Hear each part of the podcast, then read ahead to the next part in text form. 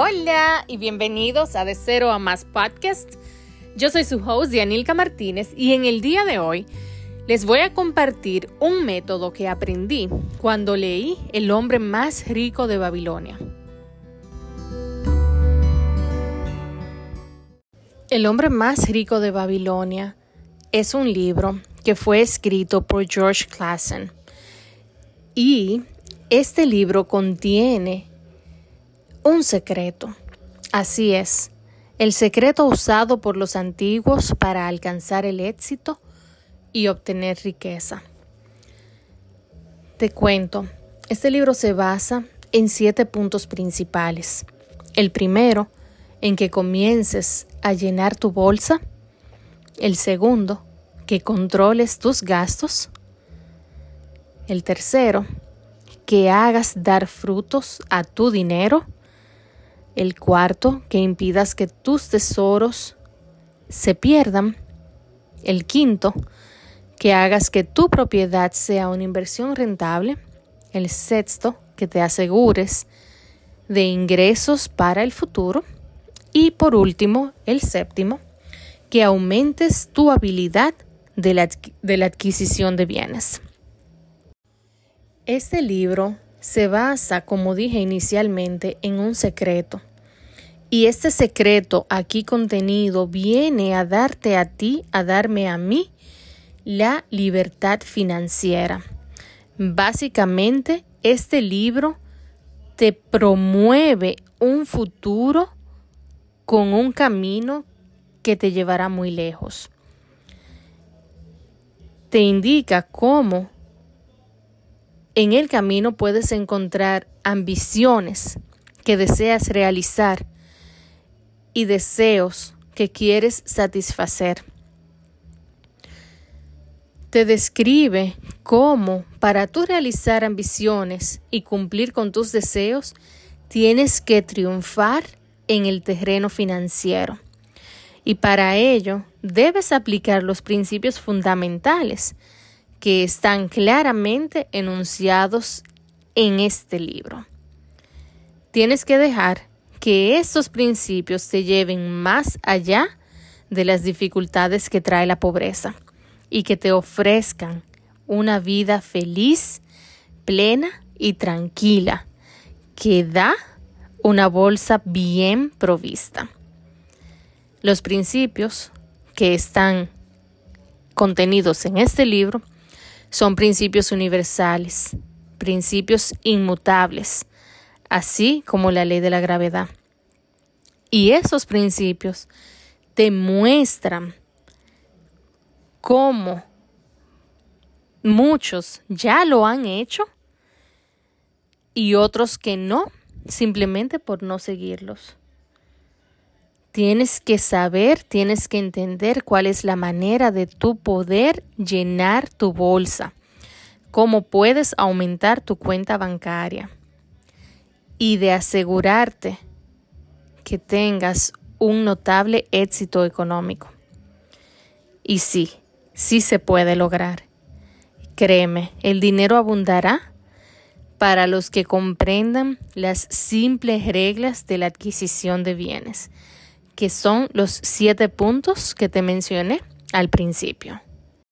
Yo quise grabar este episodio hoy y realmente hace ya mucho tiempo que yo leí el libro del hombre más rico de Babilonia. Pero lo quise grabar porque hoy yo me puse a ver mi pizarra donde yo tengo escrito desde enero del 2022 eh, mi valor neto.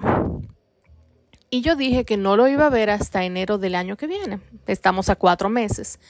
Pero hoy me sentí un poco curiosa de ver cómo mi valor neto ha cambiado este año. Y yo debo decir que desde el momento en que yo empecé a ajustar, a equilibrar mi situación financiera, para el primer año yo vi un cambio de un 15% a mi favor. Y este año, el segundo año desde que yo decidí hacer un cambio, Llevo un 20% desde ese entonces, lo que quiere decir que mi situación económica en los últimos dos años ha cambiado positivamente un 35%. Y pienso que en gran proporción yo le debo ese éxito al hombre más rico de Babilonia. Y por eso quiero venir hoy a compartirte el secreto que este libro contiene, que dicho sea de paso, ha ayudado a muchas personas.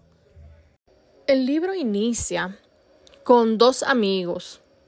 No lo voy a decir textualmente porque ya hace mucho tiempo que leí el libro, pero sí voy a dejar las ideas principales. Como decía, empieza con dos amigos los cuales están teniendo una conversación.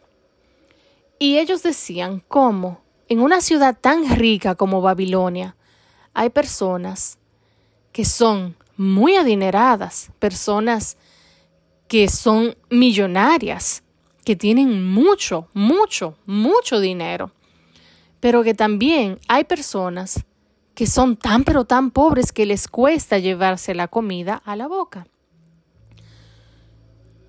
Y la manera de este libro empezar llamó mi atención y creo que fue como una fuerza que me llevó a continuar leyendo el libro porque yo vivo en Nueva York, que es una ciudad donde puedes observar que hay personas que son muy, muy adineradas y así como tú puedes ver personas tan adineradas, puedes ver otras que no tienen para llevarse el pan a la boca.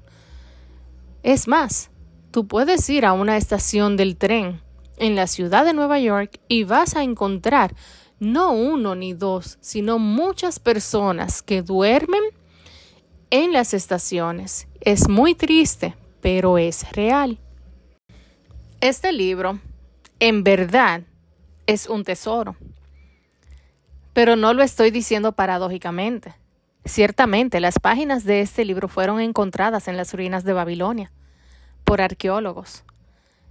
Y al final del libro, uno de los arqueólogos le escribe, si no mal recuerdo, un arqueólogo en Europa le escribe a un arqueólogo acá en América, diciéndole cómo el secreto encontrado en las páginas de este libro le salvaron su vida personal porque el secreto que contiene el tesoro o el secreto dentro de este tesoro es mágico, es maravilloso. Y no recuerdo si lo llaman de la manera en que lo voy a llamar, pero le vamos a llamar el secreto 70-20-10, donde te invitan a que aprendas a vivir con el 70% de tus ingresos y que si no te da para vivir con el 70% de tus ingresos, es indicativo de que no estás viviendo por debajo de tus medios, sino todo lo contrario. Si te falta dinero para poder llegar hasta fin de mes, luego de vivir con el 70% de tus ingresos, entonces te invito a que controles tus gastos. Te invito a que reanalices tus gastos. El otro 30% se divide en 10 y en 20. Un 20% que vas a dedicar para pagar tus deudas y el 10% que vas a dedicar para que empieces a llenar tu bolsa. ¿Qué quiere esto decir? Que vas a ahorrar el 10% de tus ingresos sí o sí. Y así es. Este es el método 70-20-10.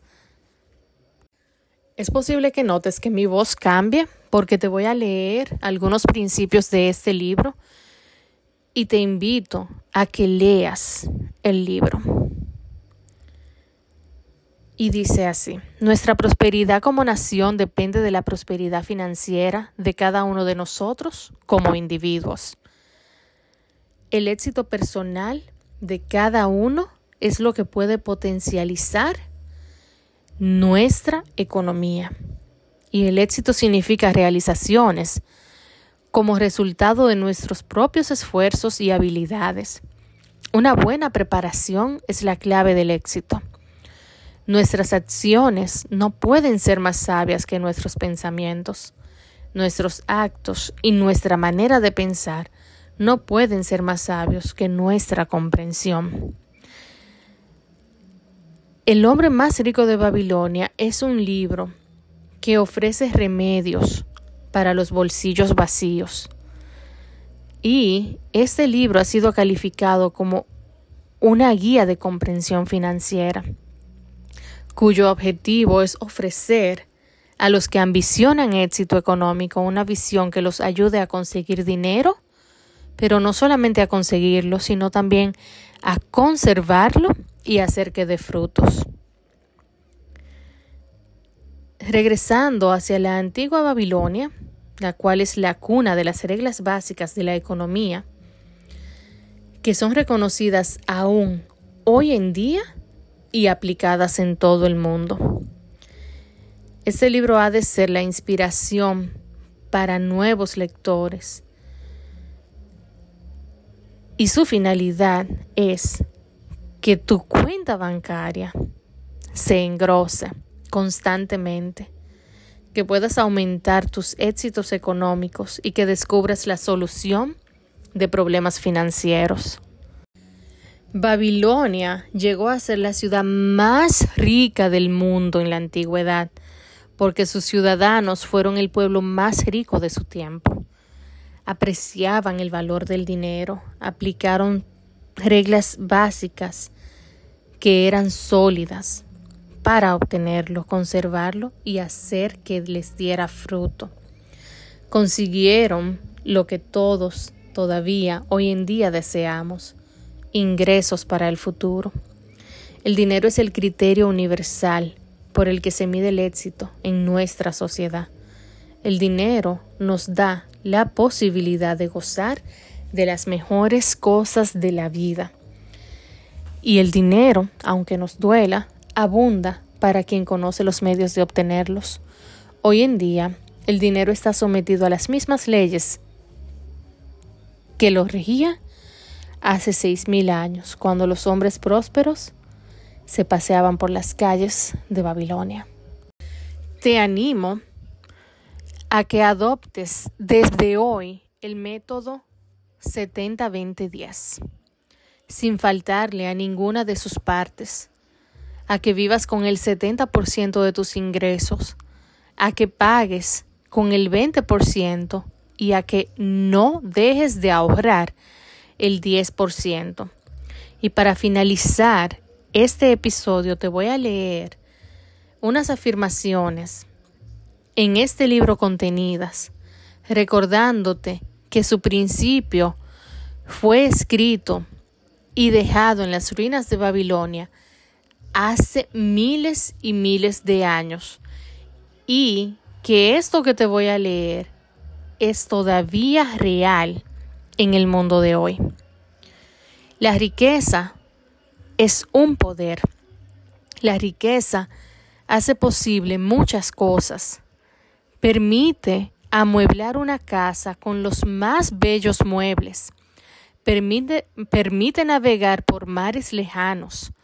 Permite degustar finos manjares de lejanos países, permite comprar los adornos del orfebre y del joyero, permite incluso construir grandiosos templos para los dioses, permite todas esas cosas y aún muchas otras que procuran placer a los sentidos y satisfacción al alma. Si esto no te motiva a cuidar tu dinero, no sé entonces qué lo hará.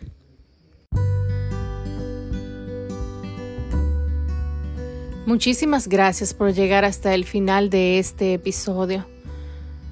Y te recuerdo, quizá ya lo sabes, el dinero no es ni bueno ni es malo. El dinero es neutro, pero es energía que te ayuda a conseguir las cosas que tu alma desea. Y no hay nada de malo en trabajar por él. No hay nada de malo en cuidarlo. Y el hombre más rico de Babilonia dijo que cuando entendió todo eso, se comprometió de que él también tendría su parte en las cosas buenas de la vida y que no sería uno de esos que se mantienen al margen mirando con envidia cómo los otros gozan de su fortuna, que no se conformaría con ropas menos caras, que solo serían respetables y que no se contentaría con la vida de un pobre, que por el contrario, él estaría invitado al banquete de las buenas cosas. Y desde luego, él lo logró. Y ese hombre, el hombre más rico de Babilonia, en algún punto de su vida adulta, no tenía con qué llevarse el pan a la boca. Así que te invito a leer este libro, pero a que desde el día de hoy empieces a aplicar la regla del 70-20-10.